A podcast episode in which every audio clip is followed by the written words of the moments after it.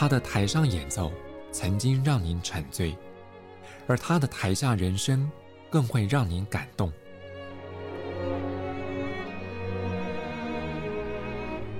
国家交响乐团爱乐实验室 Podcast，有生命的音符，只为您演出。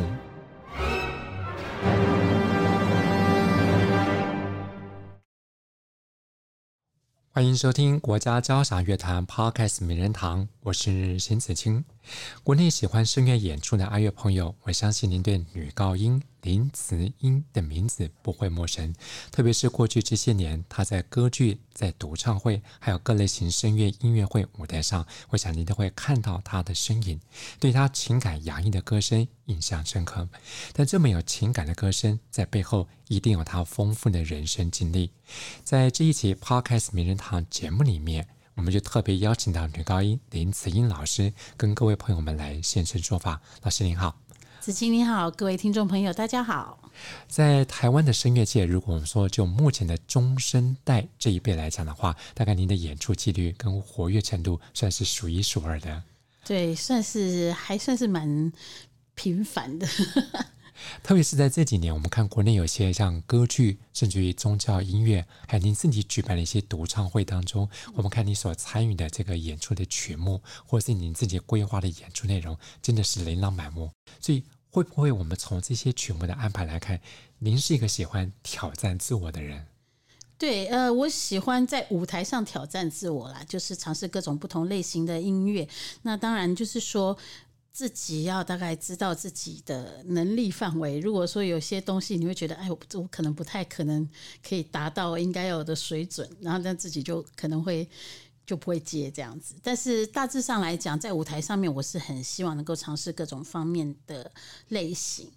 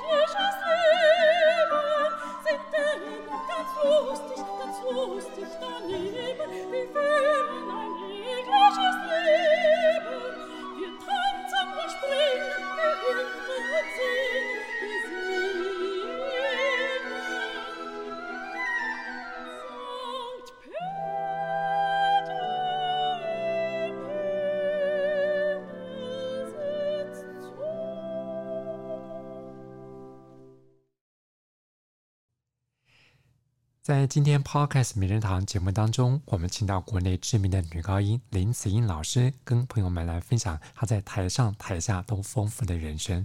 我们选播的是在二零一零年的时候，她应邀跟国家交响乐团演出的马勒第四号交响曲。这个作品在马勒的所有作品当中，算得上是非常精致，也非常特别，像是个大型管弦乐团伴奏的艺术歌曲。那您在过去演出这个作品，经验也相当丰富。对，事实上，二零一零年这个演出是我第一次真的唱这个作品。那呃，这个时候，那这个演出是吕绍佳老师他那时候甄选，他亲自甄选的。那时候吕老师才刚开始接 NSO 的总监，然后呢，所以呃。我们就有几个女高音就受邀是要唱给他听，因为他他想要挑国内的歌手来演唱这个东西嘛。那这个曲目呃，虽然它不是很重的曲目，可是它篇幅比较大。那所以说，呃。当然，就我就很幸运啦，就是吕老师听了我唱歌以后，他就觉得我适合唱这个东西。那这场当然不是，虽然虽然不是吕老师指挥的，但是是他特别邀请德国的指挥来来指。那这个音乐来说，对我来说是我花了相当多时间。那时候为了准备这个非常紧张，因为人生第一次跟国家交响乐团合作，然后紧张到我演出的时候啊，我坐在上面那个。脚是一直抖，还好我有长礼服，所以那个脚就在礼服里面一直抖，一直抖，连站都快要站不稳，这是很惊悚的经验。不过这个曲子对女高音来讲也是一个挑战，因为马勒在乐谱上说他要唱出像天使一样的声音。对，对，所以那个时候我学习这个曲子的时候，我当然听了很多录音的版本啊，有女高音演唱，然后这个。曲目也有很多是男生小男生唱的，所以但那时候是参考了很多这方面的这个这个录音，然后我自己当然我不可能唱的真的像小孩子一样，但是那个时候的确是指挥也希望我能够唱出比较嗯比较没有那么女性化的声音，比较中性，然后比较天真的这种声音，对。呃，我想很多爱乐朋友们对林子英老师相当了解，发现您是个很活泼开朗个性的人。对，呃，我喜欢讲笑话啦，但 就是我觉得生活已经很无趣了，所以尽量找一些有趣的事情。这样，其实，在学校的时候，就是一个校园里面相当活跃的人。活跃我不敢讲，但是。很吵，是真的很吵。就是我大概我从国小的时候就很爱讲话，然后所以那个老师在这个学校的成绩上面总是会写说这个爱讲话，这个就是我从小被我爸妈骂骂到大。然后，但是我我我对自己比较活泼的印象，我大概是从国中开始吧，就是。就会变得很喜欢耍宝，那所以国中开始，然后后来念了艺专，那活跃不活跃很少，但是总是班上很吵的那一个。然后只要是比如说啦啦队啦，或者是什么，反正我就是喊的最大声，然后最会尖叫的那一个。所以在同学里面，您算是一个开心果，非常应该算是这样子说，对。我想，在过去爱乐朋友们对你演出的所有的歌剧当中，印象最深刻的代表作，可能就是莫扎特的《女人皆如此》。对，这里面有双旦，而且这两个姐妹性格完全对比，而您都曾经参与演出。对。我是年轻的时候唱很多 Dorabella 哈，就是妹妹这个角色，然后到前几年开始唱 Fiordiligi，就是姐姐这个角色。那这两个角色很很大的不一样是什么？Fiordiligi 应该是很强势的，然后 Dorabella 应该是很盲从的，那个妹妹比较没主见。然后呢，我们那时候在排练的时候很有趣，因为在后来我唱 Fiordiligi 的时候，我唱姐姐的时候呢，妹妹就是翁若佩老师演，所以翁若佩老师演 Dorabella，我每次练都会练错，因为她唱的时候我就想要唱，因为我对 Dorabella 太熟了，所以我那时候就会一直接错，你知道，我都一直唱她的部分。那我们两个在舞台上就非常有趣，为什么？因为你我们知道翁若佩老师很高嘛，那我个子很小嘛，所以看起来好像有点相反，哈，她变姐姐，我变妹妹，就是那个身高的落差。然后因为他的整个形象比较强势嘛，所以这方面就非常趣。但我们有我们自己风格的 Fiordiligi 跟 Dorabella 啦，但是但是呃，我是这个女人皆如此是我最喜欢的最喜欢的莫扎特歌剧。对，不像您刚刚也特别提到，除了对这个角色的了解认知之外，其实有时候生活当中实际的经验会帮助您更内化到这个角色性格。对对，对对，所以要能够去吸收啦，就是呃，当然有些。讲戏剧人，他就说你必须要把你的经验套过去。比如说，你如果在台上演你的爱人死掉，你就你如果没有生活中没有这种经历，你要怎么选？你就要想说你宠物死掉的时候是什么感觉？你知道有些人会讲这个，但是但是对我来说，其实就是你要怎么样去放大你的整个经历。那那更重要的东西就是说，它不是。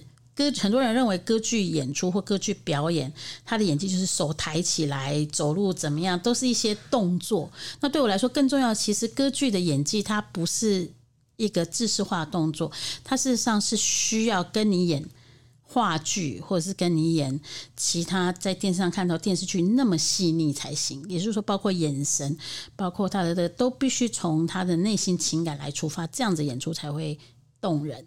所以歌剧就是歌唱演出方式的戏剧。对对，对，嗯，所以我想从您刚刚这样解释当中，难怪听众朋友们会发现，您过去不论是歌剧演出，或是您自己的独唱会里面，你在唱全是每一种，就算是不同语言的歌曲，都能听出您的音色背后有非常丰富的戏剧性。我想这些也是从你的日常生活，还有您不断的自我的淬炼，包括平常的充实，得得来这种情感的表现。对，我，我其实从小我一开始是想要。演戏的，我从小我一开始不是想要唱歌的。我记得我国中的时候就很想当导演，你知道，所以我们班只要有话剧比赛啊，或者是。什么我就会当导演，我就会自己改编剧本，自己写剧本，然后教同学演，然后我就会指导他们这样子。对，我都记得很有趣，因为我国中的时候，我有我们那时候校庆，我们班现你知道校庆很多班就会卖小吃嘛，哦，我们班不是哦，我们班是话剧演出，然后买门票进来我们教室看的那一种，你知道，所以门口还管制，然后有票才可以进来，要买一百块的票之类。然后我那时候就把那个芭蕾舞剧《科佩利亚》。我就把它改编成话剧，然后我就导。那时候我们女主角是谁，你知道吗？我们同我的同班同学，女主角是严家乐。所以你看，她现在是戏剧一姐啊。对，她是，我就说她，我常常很喜欢开玩笑说她是我栽培的，我发掘的。对，所以就是很有趣啊。我因为以前是非常喜欢演戏，那当然学了声乐以后，我觉得可以把歌唱跟戏剧这两件事情结合在一起。对我来说是最大的满足。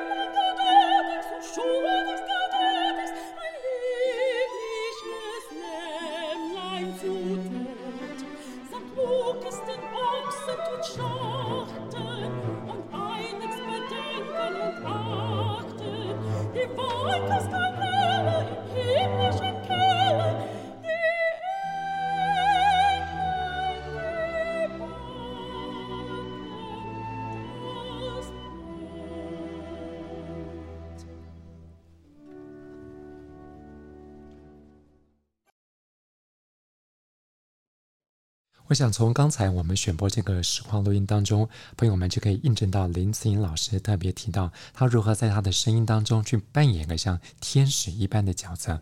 不过，就像我们刚才提到，不论您参与过的歌剧演出到宗教音乐，还有您自己规划的一些声乐曲目里面，甚至有些台语歌剧，您都曾经参与演出过。在语言在性格当中，它的变化是这么的大，您是如何去调配自己的音色？我因为我对于语言是非常有兴趣的，所以就是为什么在过去我自己开的独唱会，事实上我也都一直找找到很不一样的语言来唱。过去我唱过挪威文，然后我唱过丹麦文，然后去年我开了一场是这个呃巴西的音乐，所以是葡萄牙文。那当然。就是我很喜欢去找到语言里面的发音规则啦，对我来说这个非常有趣。而我对语言有的兴趣是对它的声响有兴趣。我觉得每一个国家的语言，它都有它特殊的声响。那所以，我对于找出这个声响的规则是很有兴趣的。比如说，有的有些语言听起来它的声音就应该是什么样子，有些语言听起来它声音就应该什么样子。所以我从小就对这个很有兴趣，还有各国的口音跟腔调我都非常有兴趣。所以在唱这些曲子后，对我来说，研究怎么样好好把这个字唱得很清楚，然后把这个发音掌握到，这个是一个很大的乐趣。其实有些语言它本身光念起来就像是一首歌一样的。对对对对，就是本身它就很有一个旋律感。对，嗯哼哼。不过呃，翻开你的这个求学经历，我想可能很多朋友会发现，在过去我们认识很多声乐家，大部分不是去意大利，要不然去去美国，还像是欧洲大陆留学，但您却选择了在英国专攻声乐，这个在学习方面是不是有些不太一样？对，因为其实这也是机缘巧合。因为我那时候艺专刚毕业的时候，呃，我们班上同学出了一次车祸，然后车祸结束以后，因为其实艺专是五专嘛，那我们毕业的时候是在一个很尴尬的年龄，也就是说，你说要念硕士吗？好像也还没有到那个年纪。那当然，有些同学就会选择去插大。那就去考呃国内的大学。那我不知道我要做什么事情。然后那个时候，我妈就说：“那你要不要去补托福？”我说：“好，那个就去补一下好了。”但是也读不出什么东西来，就觉得很没有意思。你会觉得说，那是那那种年纪，会觉得说我不知道我要干嘛。然后对唱歌的动力也没有很大。那当然发生车祸以后，心心境上面有一些改变。那那时候我其实一开始尝试想要去意大利，可是那时候台湾跟意大利的管道没有像现在那么通畅。那时候只有全台北只有一家旅行社在代办。意大利留学，结果我跟我同学就兴冲冲想说，好，那我来去问意大利有什么学校可以念好了哈。那我们当然也没有打算一开始就要考很好的学校嘛，因为我们知道我们程度可能没有非常好，所以我想说，那先去，大家都是先去念语言学校，然后念了语言学校以后，然后再看能不能申请到当地的音乐院。所以我就到那个旅行社，就那旅行社小姐非常凶。我不知道他在凶什么。总之呢，那我这个人脾气很犟，所以我一进去他就开始，他就说，你们是哪里毕业？然后我说我们是哪里毕业啊？我以后想去意大利留学。然后他就开始跟我用意大利文讲话。问题是我怎么可能听得懂？我就算在学校学过意大利文，我不可能听得懂。所以我就跟他说：“我说我我我没有办法，意大利没这么好。”然后他就开始数落我，他就说：“你知道国外日本人多厉害吗？韩国人多厉害吗？像你这种什么艺专毕业的，你不要想说怎样你可以考上多多好的学校。”然后我整个就是很气，然后他就跟我讲说某个乡下学校，他说你可以去那里，我就很生气，所以我就跟他说，我说我不去意大利了，所以我就拉拉着我的同学往外面跑，然后不知道怎么办，然后刚好那个时候台湾应该是第一次有这个国外的学校到台湾来招生，然后英国皇家音乐院也在里面，所以我就说好吧，那缴了五百块钱报名费。然后就去考这样子，然后考完以后，他当然他也跟我面谈嘛，想看看我的语言能力怎么样。那我英文还可以，所以他呃后来我就考上了英国皇家音乐院。那我也没有去申请其他地方，我想说有学校念就去吧。不在英国皇家音乐学院，你也拼出了一个特优演唱家文凭这么亮丽的成绩。对，因为我其实是这样子，因为嗯，就是我们一专五年级的时候发生那个车祸，对我的人生的影响很大。在那之前，我真的是浑浑噩噩，你知道，就是呃，我知道我自己喜欢唱歌，然后有一个条件还可以，可是我非常不用功。因为我练曲子练比别人快嘛，所以你知道大家都在练的时候，我已经练好了，然后所以我就练好啊，一学期就练那几首要考试的曲子，我也不会再去听别的，我会听别的，但是我不会练这样子。我喜欢音乐，但是我不会花太多心思在上面。然后那个之后，我就觉得说，我不能再这样下去了，因为我觉得好像生命不是说，你知道年轻的时候你第一次面对到死亡是什么？觉得说原来死亡离我这么近。然后呢，你就开始想说，好，我今天既然有这个机会可以到国外念书了，所以我那时候我在皇家音乐院，我其实是非常拼的。也就是说，我那时候就尽我所可能的，因为我在那边是从大一开始念，所以我就尽我可能的把所有我以前在艺专的时候混的那些东西，都把它重新念过来，然后包括在曲目的拓展，然后在呃，当然我也听了很多音乐会，因为在伦敦嘛，所以那个。呃，面对到很多国际的音乐家的机会是很大的，所以听很多音乐会。那我的老师非常棒，所以介绍我很多很新的东西。在那个时候，的确我就很认真的在学。对，不，所以说起来，虽然车祸是一件很不好的意外事件，可是他从那个时间点开始，对您的学习态度，甚至您的人生观，产生一个很重大的转捩点。对，的确，在那之前，因为我其实那个车祸，其实我觉得我可以活下来是一个，真的是上帝给我的礼物啦，就是说给我第二次的机会，因为我其实差一点点，他们就要放弃救我了，因为那时候天黑了嘛，那我们是在西呃那个那个叫什么那个南横那边。那个翻车的，然后呢，所以那个旁边都是树林。那那时候是那个呃国家的那个飞鹰中队啊，就是他们去找，那他们是用直升机救援，可是天黑了对他们很不利，因为你直升机很容易卡在那个树林里面，所以到最后他们就说好，我们再找一次，因为他们一直找不到我，我我在我在那个车子的坐垫的最下面，我整个滑下去，所以我在车子坐垫底下，我们是坐那个九人座的小客车，然后呢。找不到我，他就说好，我们最最后再找一次，找不到我们就放弃了。那他如果放弃，我一定死，因为山上我一定冷死。又受我那时候脑震荡嘛，受到重伤，然后所以那个时候是，但是那个时候后来最后他们找到我的时候，我妈就说这个是奇迹，而且因为他们找到我的时候啊，我其实整个脸是肿的，因为撞来撞去嘛。可是也因为我在那个椅垫下面啊，我没有内没有太严重的内伤。也就是说，我们那那一次是走了一半的同学，我们那九人坐车子，我们那时候呃只有一半的人是活下来的，那剩下一半的人就走了这样子。那他们都是受到很强烈的撞击走的，因为我们车子翻翻翻滚了好几圈。那所以啊、那个时候我妈妈跟我说，她说是上帝保护你，你知道是天使在保护你，所以你。你你可以有有今天的这个这个这个生活这样子，所以这件事情对我来说冲击很大了，就觉得说哇，我的朋友同学非常好的同学都走了，那我接下来的人生我要怎么过？对，所以后来每一次能够上台演唱的机会，我相信你从内心里面不只是感谢上帝，也非常珍惜每次可以上台演出。的确，的确，对，非常非常珍惜，觉得每一次都是一个。每一次我都觉得说，我必须要做到百分之百，因为我不知道下一场会是什么时候。你不知道你下一场你会不会出的一个意外或什么，你就不能再演出了，你知道？对。我除了这个在求学期间发生的意外之外，其实在后来你的求学，甚至到了职业演唱生涯这二十多年来，嗯，我相信有些人事物对您个人来讲启发也相当大。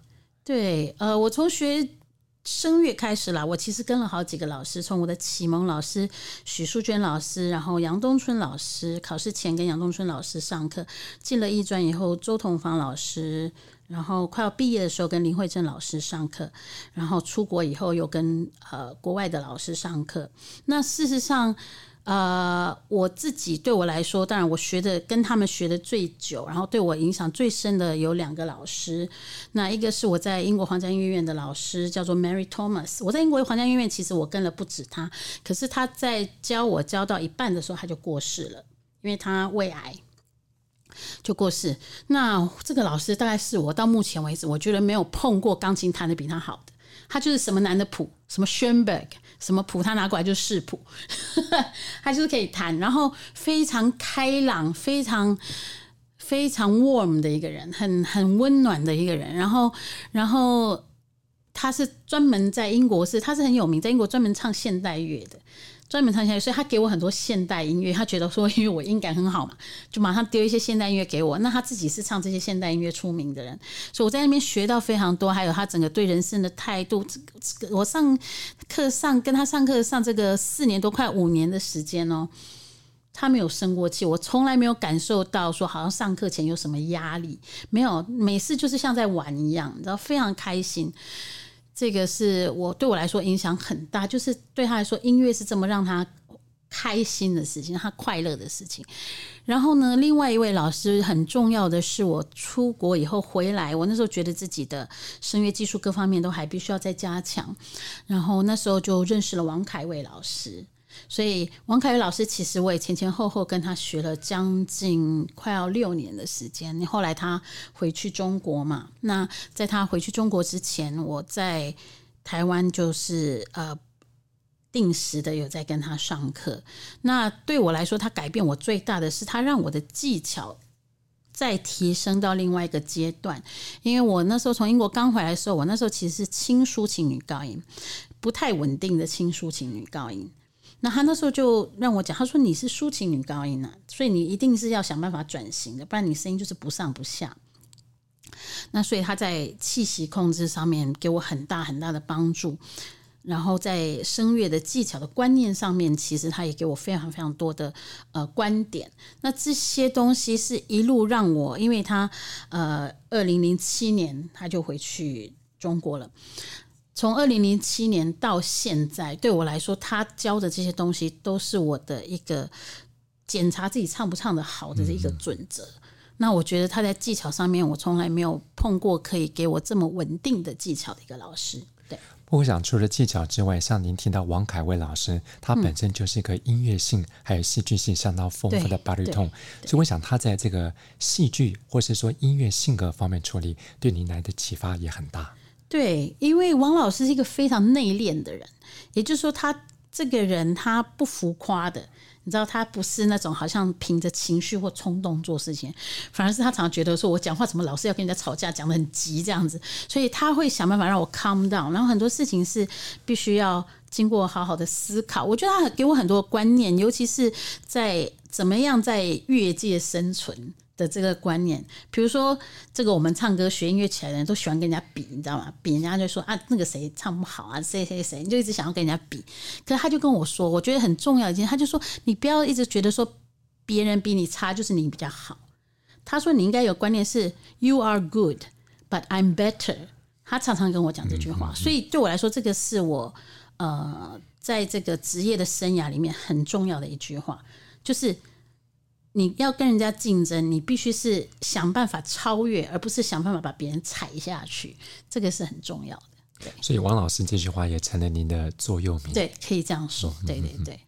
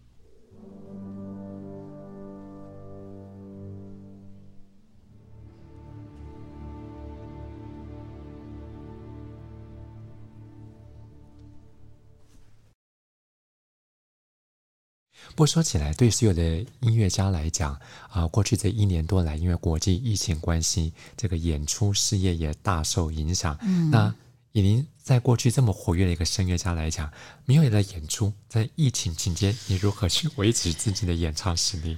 这个真的是很难。对我来说，这个你知道，这个最难的是，它打坏了你的一个规则。嗯嗯跟规律，所以通常我们在正常的状态之下，我会想说啊，这个时候就要准备好什么时候要唱的东西，这个时候要准备好什么上什么东西。就他现在一这个乱掉，那在一开始的时候，你会整个陷入一种就是我不知道要干嘛哎，我现在练这些东西，我会唱到吗？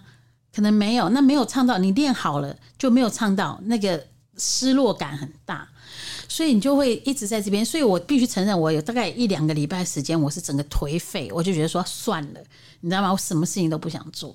所以在这个一开始，尤其这一次疫情又起来的，一开始的那两个礼拜，我整个就是很糜烂的，我就觉得说我都不想练唱，管他的这样。那当然后来自己知道知道不可以这个样子了，所以就开始还是音乐还是要听，就是就算是不唱。音乐还是要听，然后也还是要继续的计划下去。想说，好，现在还没有，那八月的东西我要不要练呢？那九月东西我要不要练呢？前面的虽然说延后或取消了嘛，那接下来东西我还是要开始练呢。那我是不是早点练？可能我到时候不会全部挤在一起练不完。反正还是有这些该做的事情。可是我必须承认，真的心里面有很大的动力，告诉自己要做下去，不然的话，真的很容易陷入一种很强烈的对未知的一种恐惧。你会觉得说，完了，我是不是这两个这这两年接下来就都会是这样子了？嗯哼哼，不过我想国内有很多的阿乐朋友非常关注您的演出活动，不过也注意到您在脸书上面自己也开一个像林子英老师的声乐小教室。这个会开始要开这个，当然也是因为疫情期间，然后在家里我就想说，哇，好多人在传一些市面上很多教唱歌的这个频道嘛，所以我就上去听，听了以后我就越听越不行，我就觉得很多人根本就是乱讲一通。就是他的整个理解是乱七八糟。那问题是这个东西你是要教给人家，那很多人他不知道，他就上去看看了以后，他就吸收到这些不好的观念。所以我就想说，不行，我一定要讲一下，你知道吗？我想说，我这个这个工作经验这么久了，我想我应该有一点点资格可以跟大家讲说一些基本的观念。所以我就自己开了一个这样子的频道，讲讲讲讲东讲讲这些呃关于唱歌的观念、技术这些东西。因为本来都是一开始是只有我一个人对着镜头，就从头讲到完。他现在还会放画面进去，还会放特效，然后就看起来很像那么一回事。不过从你这么丰富的教学经验，还有演唱经验，我们就一句话：您觉得什么才是好听的声音？好听就等于悦耳嘛。那悦耳就是说，在大部分人、大部分人的状态之下，他听到这个声音，他必须要觉得这个声音是可以让他觉得舒服的。所以这个就是我们说悦耳的声音。那在我的定义里面啦，什么叫做舒服的声音？这个声音必须包括多个面向，这声音要非常有弹性，它不能说好像按电铃一样只有一个音色。那它必须是，它必须够亮，它但是它不能只有亮，因为听久了你耳朵也会累，所以它必须有亮有暗。有浓有浅，有一个很完美的这个声音的共鸣。当然，因为每个人的长相不一样，的训练不一样，多多少少缺这个缺那个。但是声乐这个东西，就是可以让你尽量把一些呃不足的地方把它补满。那对我来说，一个有共鸣、有明有暗、有弹性的声音，就是好声音。对。我想，过去很多阿友朋友都是在台下欣赏林子英老师的演出，难得在我们今天的 Podcast 名人堂节目里面听到您讲了这么多您自己生命当中影响您这么重大的一些故事，也从您的专业的角度让我们认识了什么才是好的声音。谢谢子晴，国家交响乐团 Podcast 名人堂节目，我是邢子清，谢谢朋友们的分享，我们下次再见。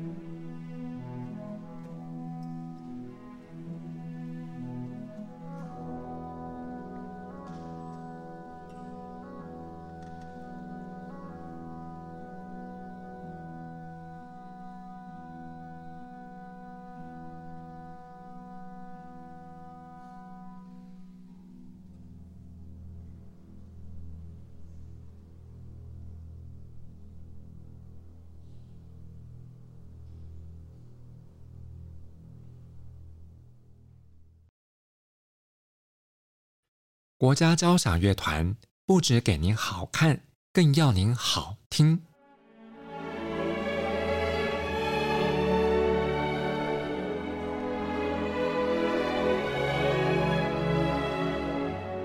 国家交响乐团独家精彩实况，原创 Podcast 节目，舒缓音乐，友善贴心，诚意十足。爱乐实验室 App，二零二一年新月季温馨登场，请上 App Store 或 Google Play 搜寻爱乐实验室。